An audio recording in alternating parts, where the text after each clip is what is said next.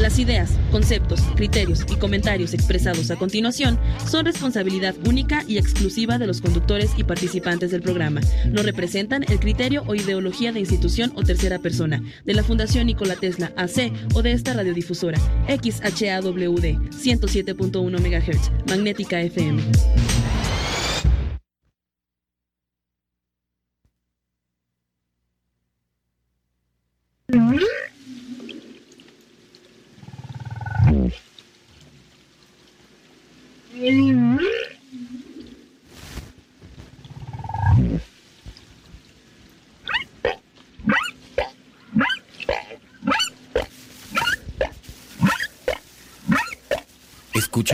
El canto de las ballenas, todo un idioma complejo, con claves, con tonos, eh, que aún sigue estudiándose y no se descifra. Eh, la comunicación de las ballenas, de esas que llegan cada invierno a las costas de Baja California, nuestra querida ballena gris que aparece en los billetes de 500 pesos, obsérvele antes que lo gaste y estaremos pronto platicando con Martín Velasco, él está, potosino que está ahí en la costa, eh, viendo la llegada de las ballenas, ya deben estar cerca, acuérdese que cada otoño empiezan a venir de sus campos de alimentación de Alaska y el estrecho de Bering. Vamos a hablar de lo que hacemos con estos animalitos, cómo se les casó, cómo nosotros hacemos crueldades y por qué esta psicología de martirizar a estos pobres seres que comparten la tierra con nosotros.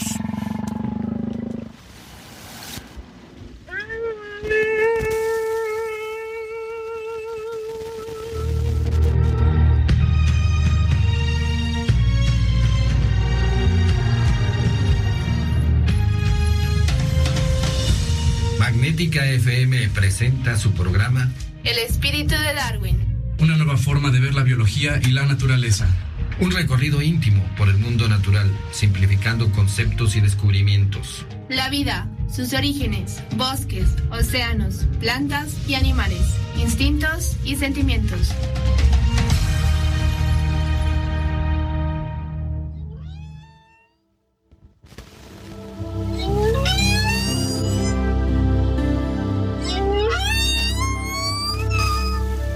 Hola, muy buenas noches, bienvenidos a este su programa El Espíritu de Darwin, donde lo acercamos a la naturaleza y la analizamos, analizamos todo desde el punto de vista de la biología, de la etología, de los últimos descubrimientos del mundo natural. El día de hoy vamos a estar platicando de nuestro trato eh, hacia los animales, que hasta prácticamente pocos años ha sido terrible. Vamos a ver los efectos en, nosotros, en los individuos humanos, sobre estas cacerías, maltratos, eh, violencias, y vamos a estar consultando con expertos al respecto. El día de hoy, pues trataremos de eso y tenemos con nosotros, como siempre, a nuestro colaborador Raúl Gamboa. Y Raúl, un gusto tenerte, como siempre, por aquí. Muchas gracias, Cristian. Buenas noches, querido público. Otro miércoles y, estamos listos precisamente para hablar de estos temas tan interesantes eh, que están insertos en la naturaleza y llevarles un poco de naturaleza a sus hogares. ¿Cómo va el podcast? Recuerden que tenemos nuestros programas almacenados en un podcast que usted puede consultar. Efectivamente, usted puede, si no alcanzó a oír esta, este miércoles o le interesó algo de los temas que se trataron, usted puede volver a escucharlos en www.espiritudedarwin.podcast.com. Tenemos excelentes invitados a lo largo de estos tres años que han opinado eh, a profundidad en su terreno de, de, expertise y no vale la pena que se disipe estas, estos programas, no por nosotros, sino por nuestros invitados profesionales, expertos en temas de la naturaleza. Consúltelo, como dice Raúl, en Espíritu de Darwin blogspot. .blogspot.com. Y no deje de ver de, y de ver literalmente nuestra página de Facebook, El Espíritu de Darwin.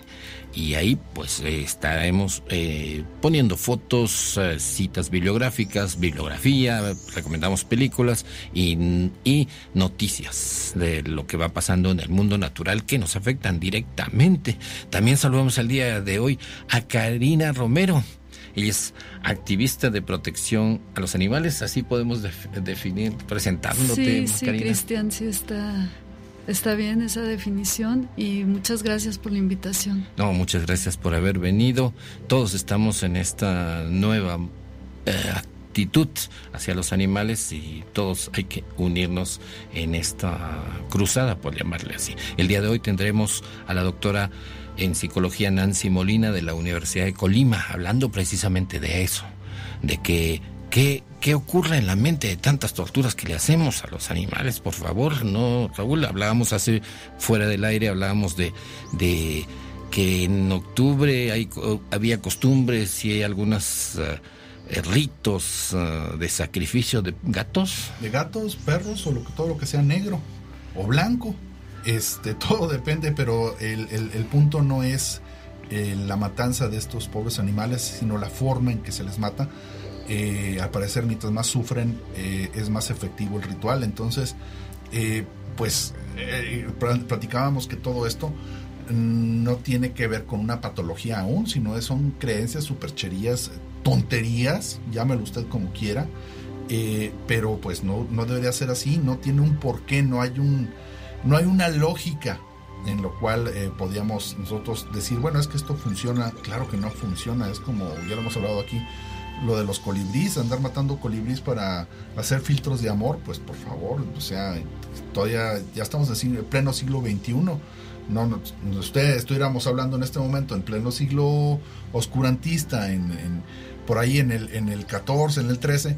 Bueno, estamos bien, ¿no? Pero, oigan, creo que ya hemos evolucionado, o se supone deberíamos haber evolucionado un poco más, y sin embargo, vemos estos retrocesos tan terribles. Sí, cualquier, usted que nos escucha, cualquier novio o novia que se le acerque con un colibrí para seducirlo, pues salga corriendo que anda bien mal de la cabeza ese individuo.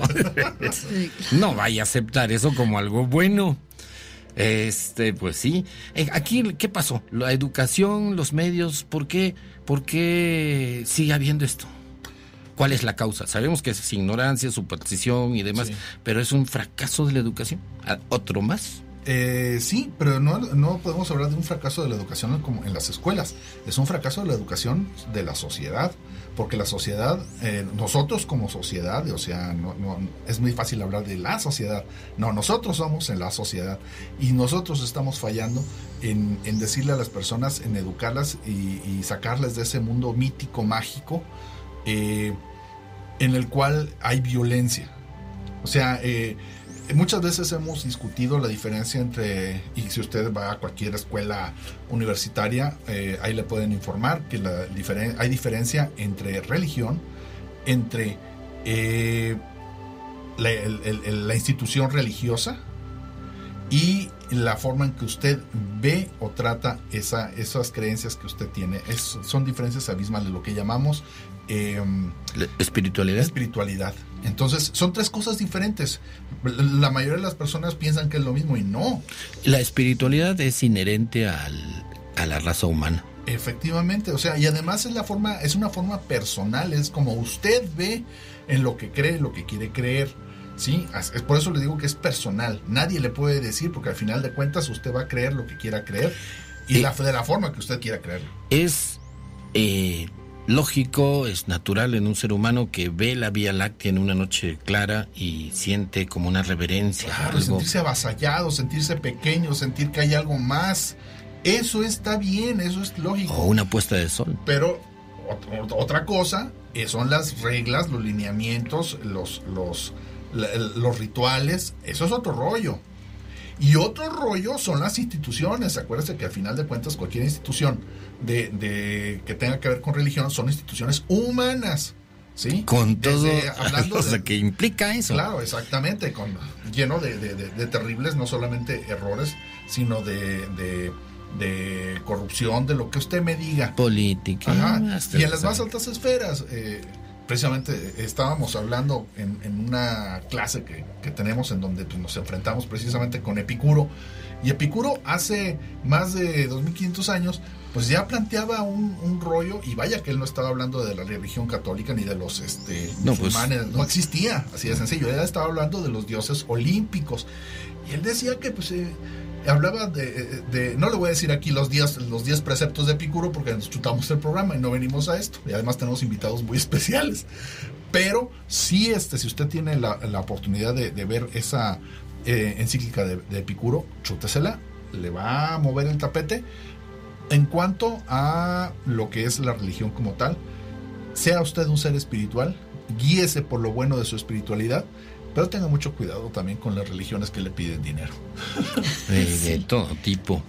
Eh, Karina, me platicabas que tu, el efecto que te causó ver violencia ejercida hacia un sin ninguna razón eh, hacia un animalito la, cuando eh, presenciaste una corrida de toros. Sí, exactamente. ¿Cómo fue rápidamente? Cuéntanos. Bueno, eh, yo era adolescente, yo estaba acostumbrada a, ir a las corridas de toros porque mi papá es muy, muy aficionado. Y entonces, pues era mis salidas, muchas de mis salidas con mi papá era ir a la corrida de toros. Para mí era normal. claro, sí, yo ya, ya lo había tomado como normal. Pero, mm, pues en mi adolescencia me tocó presenciar una corrida. Eh, mi papá toreó esa vez, él es, eh, vamos a decir, torero aficionado, no nunca fue así profesional, pero ese día le tocó torear, pues fue muy, muy impresionante para mí. Yo con 17 años y viendo todo eso, me logré acercarme mucho al ruedo, en no sé cómo se llama la parte que está entre el ruedo y el público. no, es este, bueno, bueno hay, toriles ahí, dependiendo de qué lado Sí. Eh, el cerco ese que queda abajo. Sí. El que donde entran y salen los toreros y los sí, rejoneadores. y... Bueno, primera fila para... Bueno, sí. Ringside para los... ok, sí, deja hablar a Karina. Bueno, entonces eh, eh, logré acercarme y me impresionó mucho eh, escuchar a, un toro quejarse cuando le estaban encajando las banderillas. Entonces yo dije... Sí le duele. sí le duele. Y ya fue cuando dije, pero es que esto no está bien. No, niña, es que así es. Me decían todos, así es. O sea, es la tradición y, y bueno, sí, ver, ver que efectivamente es un mamífero, un animal como nosotros, que cuando le duele algo gime. Ajá, exactamente. Que está asustado y resopla. Es una sensación, pues, naturalmente terrible. Sí. Los, los anormales eran los que les gusta eso y lo ven muy a gusto. Sí. No, realmente. Es, que, también estamos en esa, bronca de las tradiciones. Pero eh, también había tradición, eh, eh, había la tradición esclavista, había la ah, tradición... Claro. que yo siempre digo, había la bonita tradición de aventar cristianos a los leones. No se perdió, qué pena, ¿no? Sí, ya tenemos que superar eso. Tenemos que superar eso, por favor. Claro. Claro. Sí, tenemos que irnos más. Volvemos a lo mismo. Como si no evolucionamos nosotros como personas, ¿cómo esperamos que evolucione la ciudad?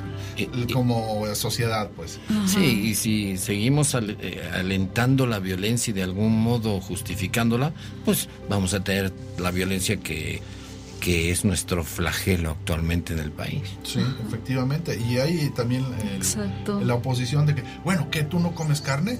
Sí, claro, como carne. Si eres carne, pues sí, soy carnívoro pero pues, también soy consciente de que el, animal no tiene por qué verse torturado. Si yo si ya estoy sintiéndome culpable por ser carnívoro, pues entonces, ¿por qué necesito que el animal sea torturado? No, no, no hay una explicación.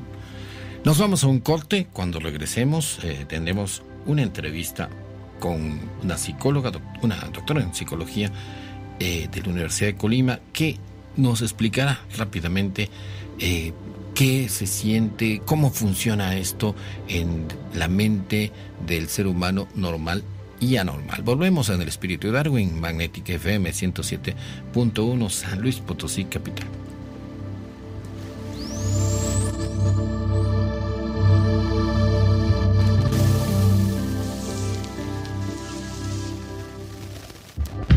Vamos a un corte, volvemos en un momento para seguir platicando.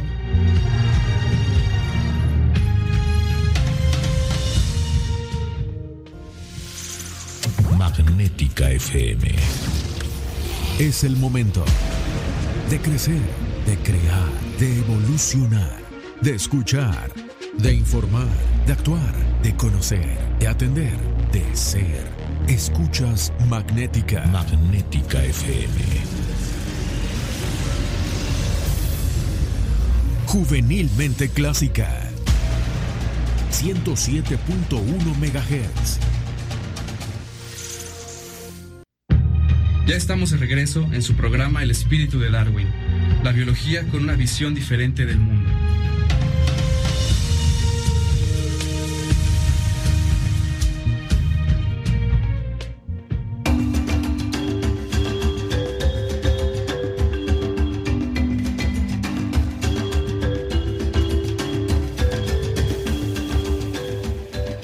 Estamos de regreso en el espíritu de Darwin, programa que lo acerca a la naturaleza. El día de hoy estamos platicando sobre la violencia hacia los animales, cómo funciona esta, esta diríamos, patología desde un punto de vista de nosotros, de los que nos los protegemos y algo normal o tradicional desde el punto de vista de los que lo ejercen.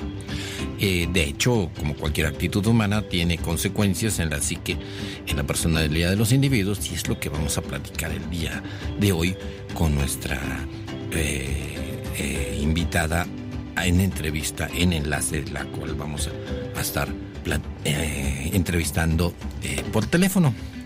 Ella es la doctora en psicología Nancy Molina de la Universidad de Colima y ha tratado muchos estos temas de violencia por sacrificios de animales en algunos ritos, ah, violencia eh, hacia, los, hacia las mascotas de la casa por alguien que viene frustrado y generalmente platicaba con ella de que quien eh, es naturalmente violento, pues primero que nada agarra a, golpes a los perros o a los gatos o al animalito que tiene cerca y el siguiente paso es pues pelearse con la familia. Este, eh, también vamos a estar hablando de la compasión y la empatía, no solamente de lo malo, sino de lo bueno. ¿Qué, ocurre en la mente de la gente que tiene compasión y empatía por los, eh, los seres sintientes que, es, eh, que son los animales? Y pues cómo ocurre la violencia en nuestras mascotas. también hemos comentado que Desmond Morris el, en el son humano implica que nosotros estamos presionados, estamos ah, como encerrados en un zoológico y nuestros instintos votan de alguna manera. Ah, Nancy, Nancy, ¿estás eh, en la línea? Hola, sí. Nancy Molina, eh, un gusto tenerte por aquí, eh, estar en el enlace y qué bueno que aceptaste pues que platicáramos un ratito. Sí, sí, con mucho gusto. Estamos comentando en la primera parte del, del programa que, que esta, esta violencia que ocurre con los animales, que en estas fechas se, se manifiesta como sacrificios en, eh, de, gatos y demás, asociados a estos días de, misterio natural, del Halloween por un lado, del Día de Muertos por otro lado, asociados a, a ritos eh, de hace muchos años, todo esto implica un, aspecto de personalidad en los que la ejercen, ¿es correcto?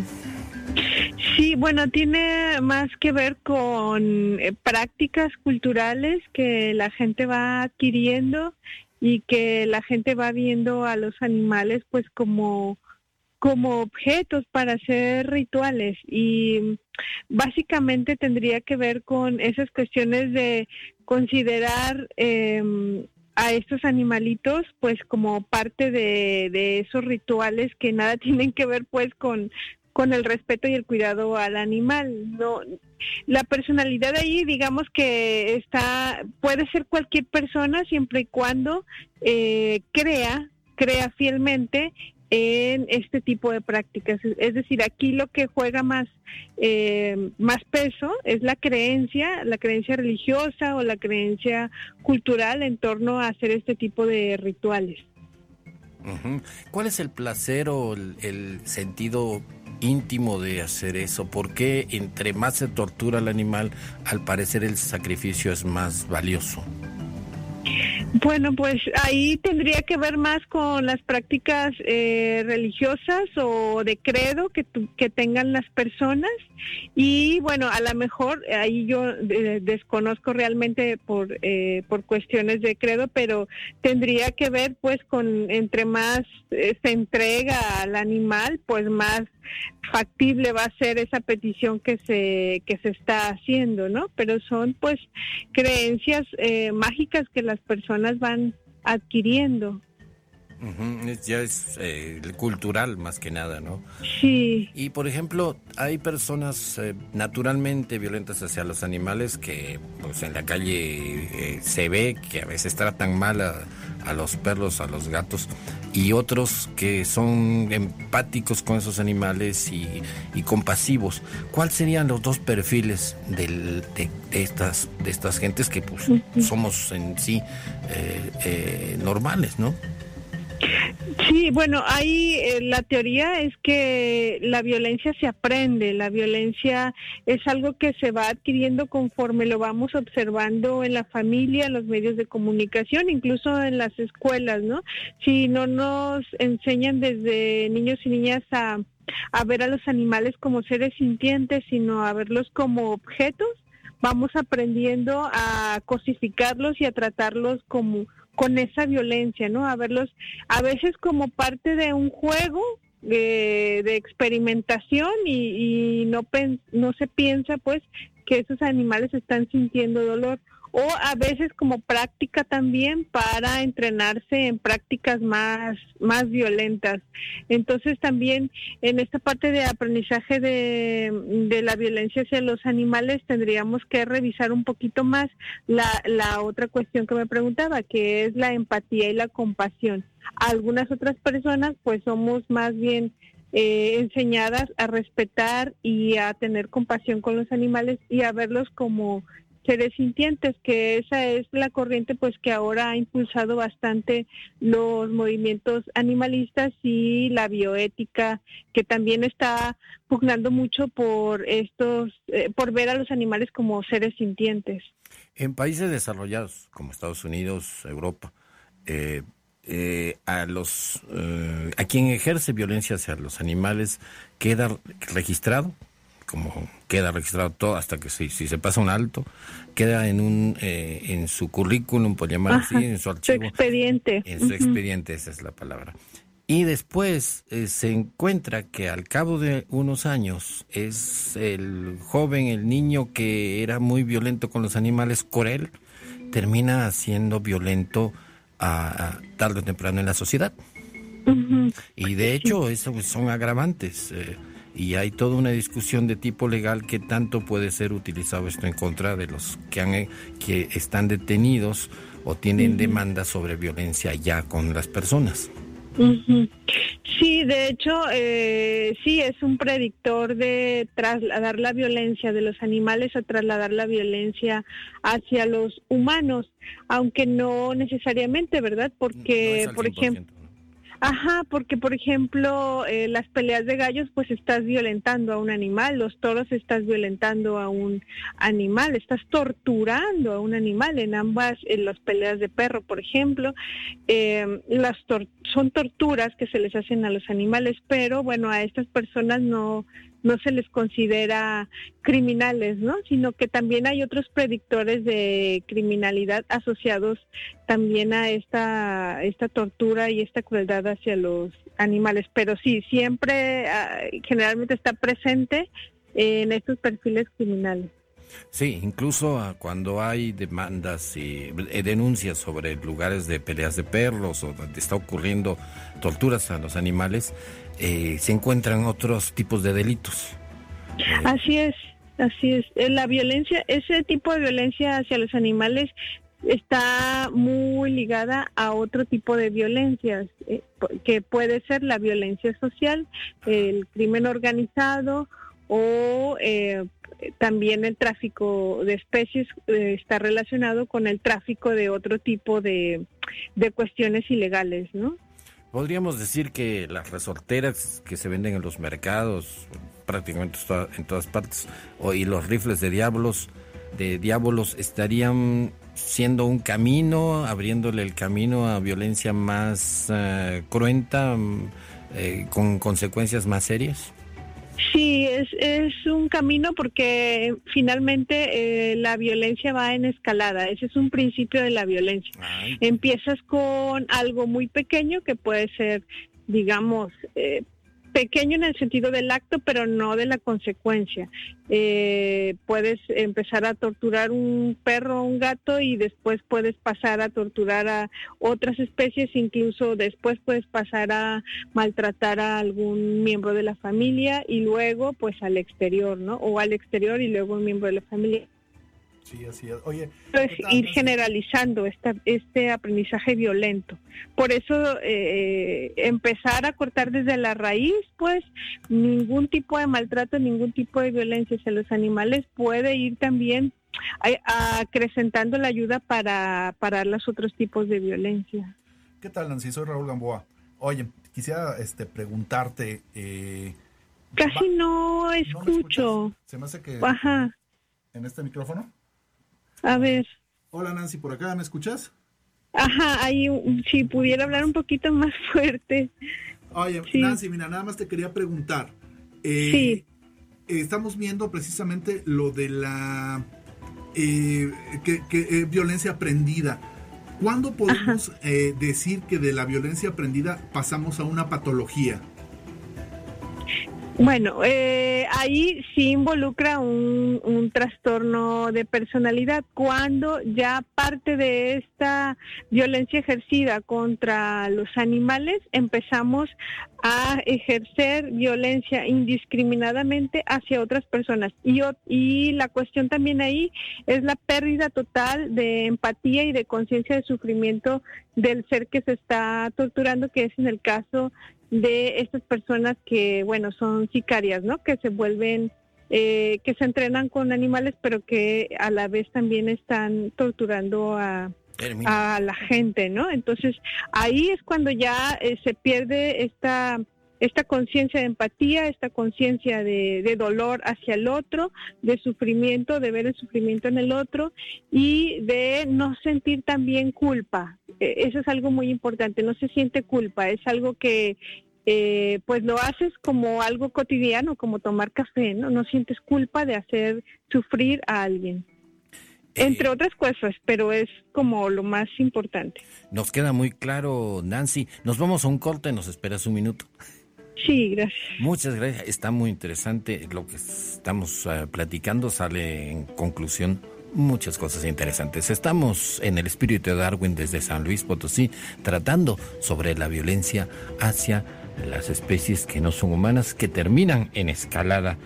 Aquí la palabra a, eh, a recordar es violencia es escalada, es decir, cada día para, para ser satisfecha requiere más y más y más. Volvemos.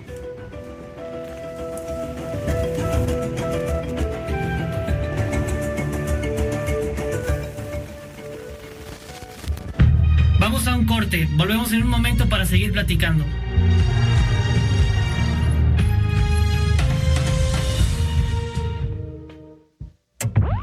Magnética FM. Es 107.1 de FM. Transmitiendo en sonido esféreo. Magnética FM. En XHAWD. Magnética FM. Transmitimos con 5000 watts de potencia.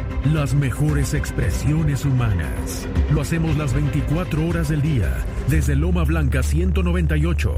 Colonia Loma Dorada. San Luis Potosí Capital. Escuchamos tus expresiones en el 128 83 84 y 85 y a través de las redes sociales.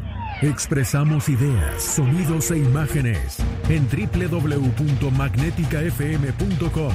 Magnética FM, juvenilmente clásica.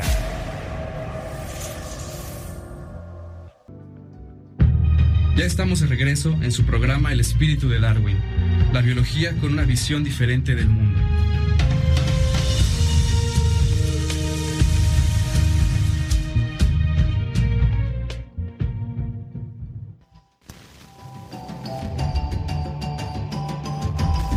Estamos de vuelta en el espíritu de Darwin, el programa que lo acerca a la naturaleza, que le da la visión científica, biológica de lo que usted ve que pasa en el mundo.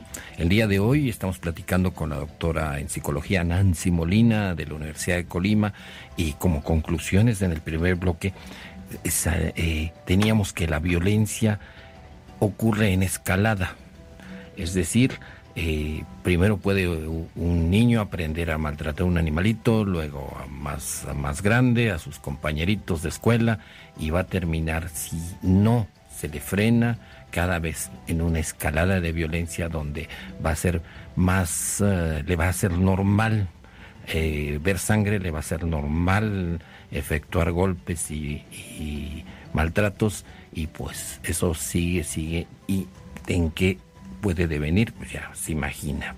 También decíamos que la, esto está asociado a una pérdida gradual de empatía. Eh, un niño normal pues sabe que eh, hace daño a, otro niño si es que lo maltrata, pero si no, si se le hace normal que eh, torturar a animalitos, matarlos, dañarlos, pues poco a poco le, se le va a hacer común y eso es una pérdida de empatía y también imagínese a dónde puede llegar. Nancy, ¿estás ahí en la línea? Sí, aquí ando. Eh, lo que dije está más o menos correcto. Claro que sí, sí, sí, sí, eso es. Em, y también, bueno, la empatía es una cuestión que está comprobada, que nacemos con esa capacidad de ver, de sentir el dolor de otro ser. Y bueno, hay estudios que dicen pues que si un niño está junto con otros niños en una sala y ve llorar a otro niño, empieza a llorar también en esta cuestión empática de, de verlo llorar o de oírlo llorar, ¿no? Hay, esa, ese, esa captación del dolor naturalmente que tenemos eh, los seres humanos. La cuestión es que, bueno, pues luego nos van enseñando, sobre todo a los varones, pues que, que no hay que llorar, que hay que aguantarse, o que eso es muestra de debilidad. Si vemos que el otro sufre y lo ayudamos, desgraciadamente nuestra cultura va, va pues eh, podando esa capacidad de, de empatía y va naturalizando más eh, la violencia, ¿no? Desgraciadamente así se va se va aprendiendo y se va mutilando esta capacidad empática y por supuesto esta capacidad de sentir compasión al nivel de tener que de sentir esa necesidad de ayudar al otro que está que está sufriendo, ¿no? Entonces, em, pues en estas cuestiones de, violencia eh, hay que aprender, reaprender a retomar esa naturaleza empática que tenemos y echarla a andar para poder em, parar justamente estas cuestiones de violencia y de tortura. Sobre todo los medios, ¿no? Las, nuestras películas siempre terminan en balaceras de que muere medio mundo.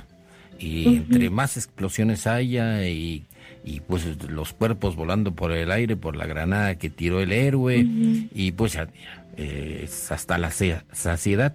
Y yo diría que también está ocurriendo en los medios cada vez la película tiene que tener más violencia. Pues eso yo yo lo he visto bueno desde las películas de Pedro Infante, de las películas pues donde siempre se agarraban a golpes, siempre terminaban en balaceras y siempre había persecuciones. Yo creo que ahora los contextos han también cambiado y, y ahora ya no salen caballos, pero salen carros ya no salen pistolas y salen este las AK-46 o no, no, recuerdo cómo se llaman, los cuernos de chivo. Entonces, eh, ¿por qué? Porque hay una cultura que naturaliza, naturaliza la violencia, ¿no? Y no solo pues lo, lo que estoy diciendo en el cine, sino que también en, en las películas, el, perdón, en, los refranes, en las tradiciones como los toros, como los gallos, como eh, las carreras de caballos. Es decir, se va naturalizando y eso hace pues que, perdamos la empatía por, por estos seres que son los animales, que, que sienten, sienten el dolor, ¿no? Y aparte también la ciencia eh, que se pone de parte de, esta falta de empatía también y bueno, pues viene esta parte de, de verlos como objetos para experimentación. Incluso hay teorías eh, científicas que dicen pues que el animal no, no siente dolor, ¿no? Entonces, eh, pues es toda una cultura que va también, hablábamos al principio, ¿no? Desde la religión, la ciencia y los medios de comunicación y todas estas tradiciones que, que avalan pues que el animal no siente y entonces nos sentimos impunes ante el ejercicio de la violencia con los animales. Sí, eso eh, desde Descartes en, a, mediados del siglo XVII es, es, fue en la cultura occidental, en la cultura europea, eh, que donde estaba la ciencia en, naciendo, se determinó que el humano era el único que tenía sentimientos, el humano era el único que tenía alma y por lo tanto era el único que tenía sentimientos. Y ahora, ahora, tú sabes bien, con la nueva neurofisiología se ha visto que los los cerebros actúan con los mismos neurotransmisores, con las mismas neuronas y hormonas en casos de angustia, en casos de, diversos sentimientos que son iguales a los de nosotros. Y sin embargo, pues ocurre esto y como bien dices, la ciencia lo toma todo frío, objetivo. En las autoridades, cuando hablan de cuidar nuestros recursos eh, eh, de fauna, los ven como si fueran eh, eh, cosechas de trigo, ¿no? no eh, lo, en, en, sus funciones, en, en, lo que tienen que hacer, no consideran lo emocional de los animales, a pesar que la ciencia de todo el mundo ya lo acepta. Lo ven como si fuera algo sentimentaloide, y sin embargo es, es real. Y, y hay que ejercer compasión y empatía hacia los animales porque la ciencia ya dice que sienten igualito que nosotros. Sí, de hecho, como usted lo menciona, eh, lo ven como recurso, eh, el recurso para vestir, el recurso para comer, el recurso para divertirnos, el recurso para sostenernos, es decir, no lo no lo ven como parte de este planeta que con el cual eh, convivimos especies, no solo animales, sino vegetales, ¿no? Entonces eh, se ve como mero recurso y entonces es, viene la explotación de esos recursos y volvemos a al concepto de los volvemos cosa, no los volvemos, no los reconsideramos como seres que viven con nosotros en este planeta. Y las consecuencias, pues se nos voltea. Aquí estamos viviéndolas. Más, más evidente no puede ser. Aquí las estamos viviendo, así es. Es, es el karma, dirían unos, y pues eh, Nancy, pues ha sido un gusto realmente platicar contigo. Te estaremos, es, eh, es, lo que necesitamos, ver el aspecto psicológico de toda esta problemática que estamos enfrentando a nivel país, que es la defensa de los animales y todos los problemas que hay en instituciones, en la sociedad, eh, en diferentes y en las personas. Le estaremos molestando en unos días, ahí nos coordinamos para tratar un tema tan interesante que es el aspecto de la mente humana ante esta circunstancia de agresión a toda la ecología, como dices, a, los, a la naturaleza, a los seres vivos, en una actitud que solo nos trae consecuencias terribles. Claro que sí, con gusto, con gusto, sí. Gracias, eh, Nancy Molina de la Universidad de Colima. Estaremos eh, en contacto pronto para cualquiera de estos temas tan álgidos y que deben tomarse a la profundidad de vida. Un gusto platicar contigo. Igualmente, hasta pronto. Gracias nuevamente. Adiós. Pues sí, eh, tuvimos eh, precisamente a la doctora Nancy Molina y pues sus apreciaciones como siempre lo sabemos, o sea, no es algo nuevo de lo que no hayamos hablado. Y pues, ¿tú qué opinas, Karina? A ver, has estado muy callada. Sí, bueno, eh, pues sí, yo opino que...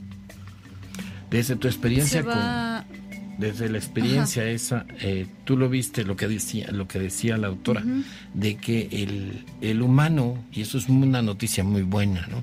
El humano nace con, con eh, ese patrón de conducta que es eh, la empatía, de sufrir, de no querer, que no, no siente placer en el sufrimiento de los otros, sean animalitos o sean humanos.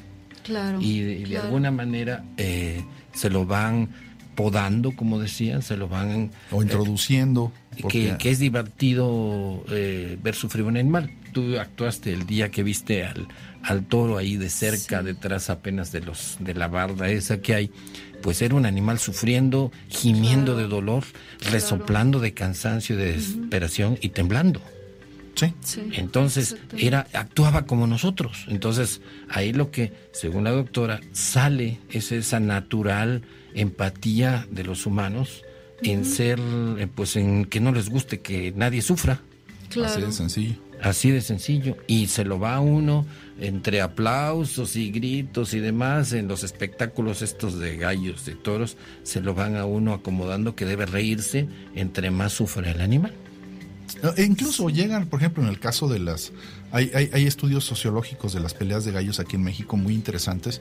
Y pues lo primero que, hay es primero una representación cultural, eh, hay un espectáculo añadido y, luego eh, hay un negocio de por medio. ¿Sí? Entonces, lo menos importante al final de cuentas es la pelea en sí de los gallos. Si tú te pones a ver, estamos hablando de un ente mercadológico que no tiene nada que ver con la muerte, pero sí pero acaba en muerte. Claro. Ese es el, punto. Entonces, este, eh, lo mismo pasa con los toros.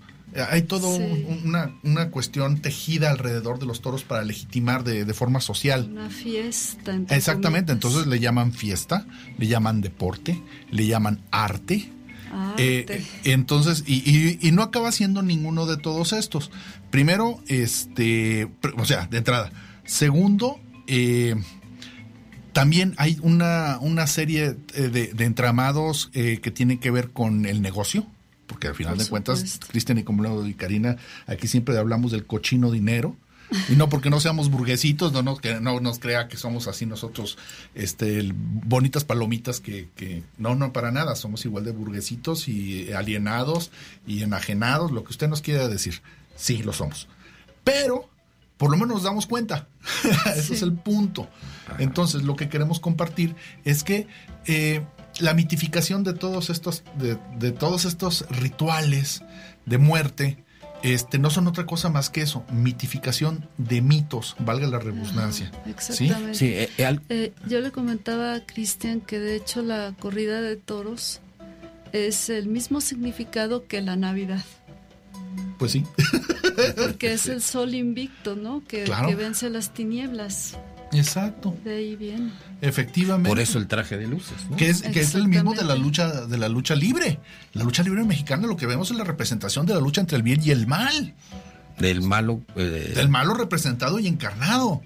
¿Sí? Oscuro. Eh, los rudos y los técnicos, eh, o sea que es la forma elegante de, decirlo, que es la representación del bien, y hay una parte del público que apoya a cada una de las partes, dependiendo de cómo andemos, y además se convierte en una catarsis al mismo público. Porque gritan. Claro, porque estamos, eh, nos, posesionamos de los, de los este, personajes, somos empáticos con ellos, y su lucha se convierte en nuestra lucha. Eso pasa en todos los deportes. Si uno ve el fútbol americano, el, fútbol soccer, lo que usted me diga y cuente, es exactamente lo mismo, la personificación y encarnación de esa lucha. Claro. eso Pero siempre pierde el toro. Ah, bueno, es, otro boleto, porque ahí es eh, donde el business entra en otra cuestión. Sí.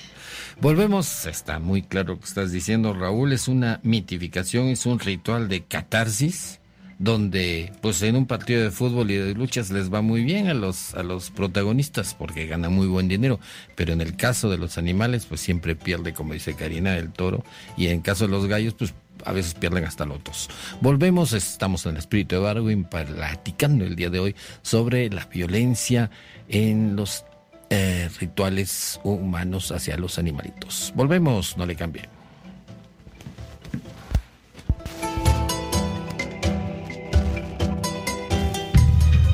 Corte, volvemos en un momento para seguir platicando.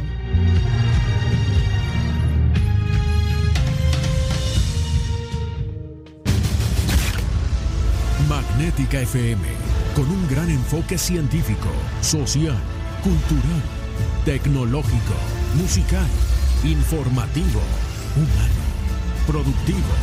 Magnética FM, 107.1 MHz. Es el momento de escuchar Magnética FM, juvenilmente clásica.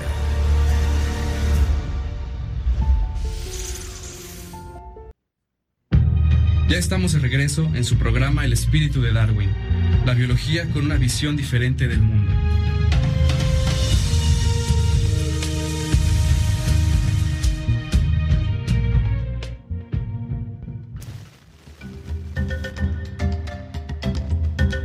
Regresamos en su programa El espíritu de Darwin desde San Luis Potosí el día de hoy en temas profundos de la psicología de la mente humana, de cómo funciona esto de el maltrato a los animales que nos parece tan fácil y sin embargo trae no solo consecuencias a los animales, sino a nuestro a nosotros mismos como sociedad, Cristian, así es. Sociedad y personalidad.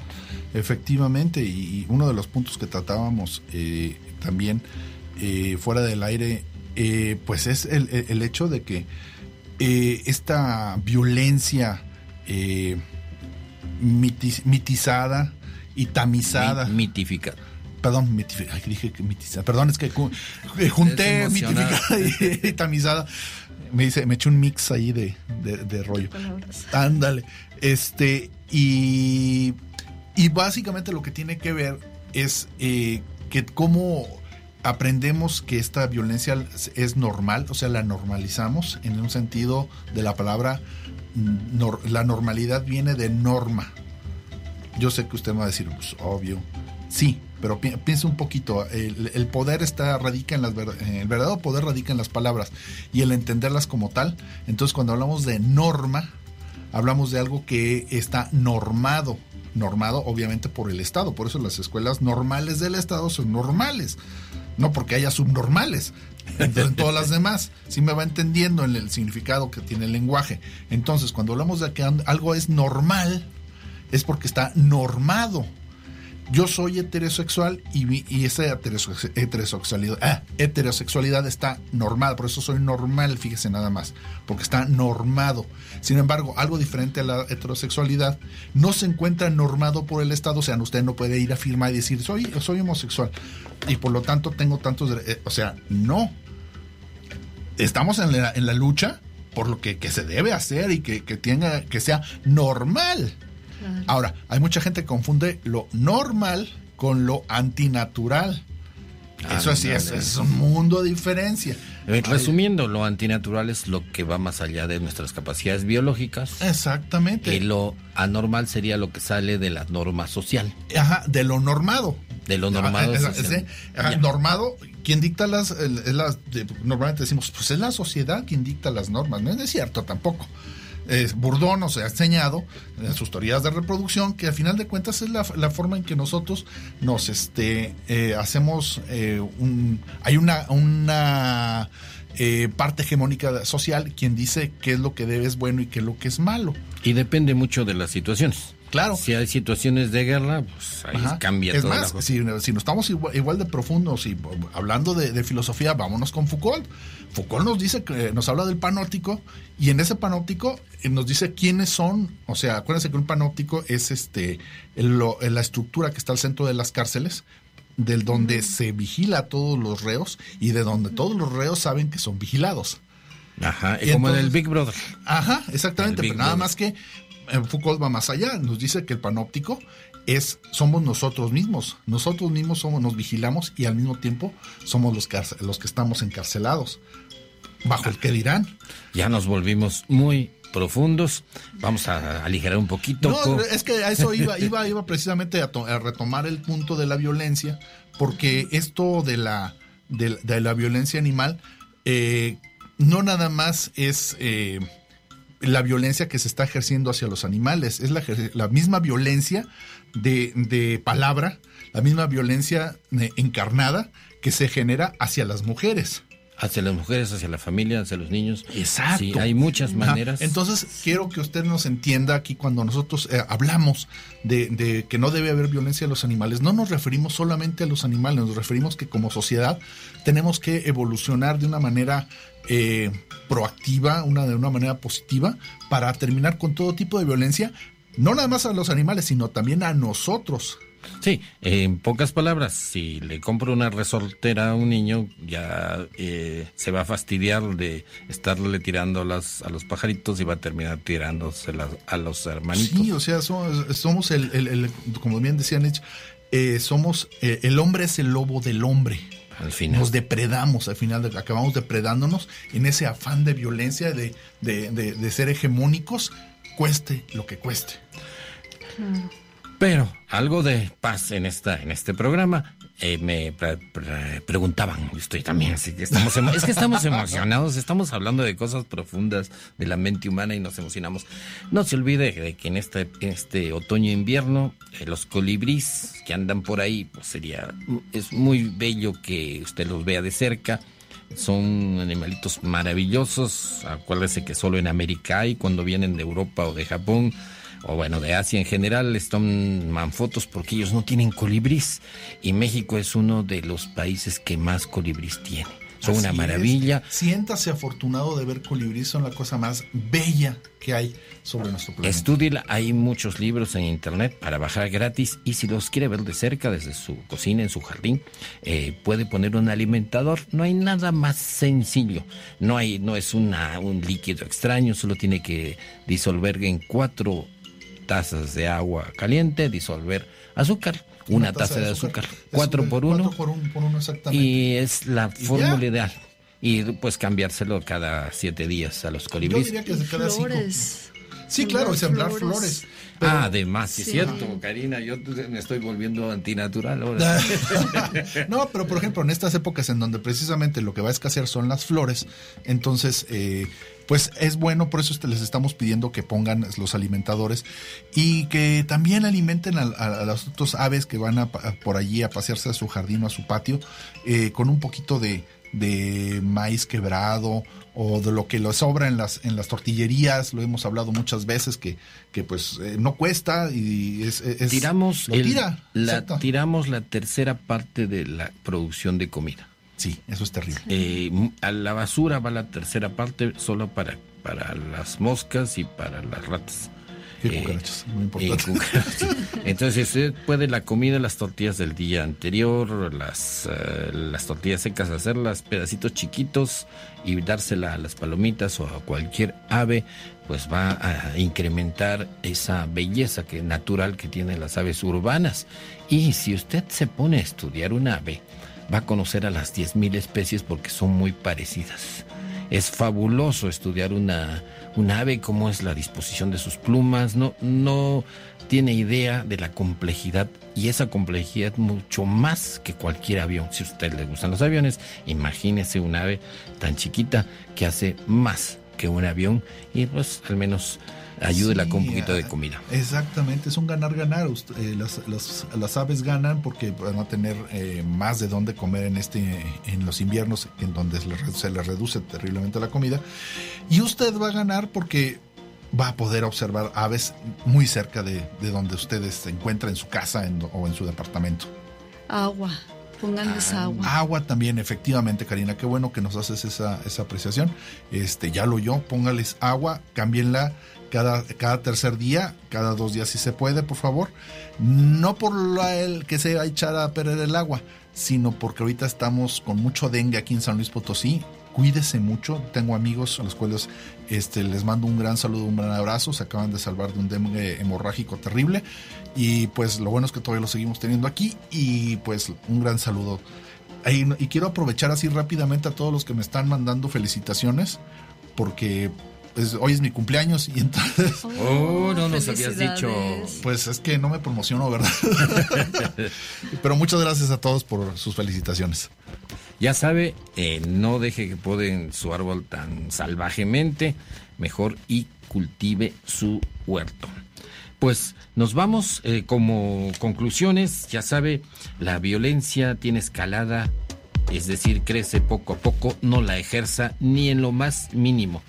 Eh, cuídese de, del dengue, cuidado con los charquitos de agua y esos pocitos, botellas. se lo venimos diciendo desde principios de año, háganos caso. El, solo el COVID no es la única enfermedad. Y si hablamos del COVID, ejercítese, nútrase bien descanse bien porque al final la mascarilla ni todo lo demás va, va a evitar que tarde o temprano entre por ahí el bicho y su sistema inmune, el sistema inmunológico maravilloso de animales y hombres va a ser el último portero para evitar que se pues lo ataque fieramente este bicho.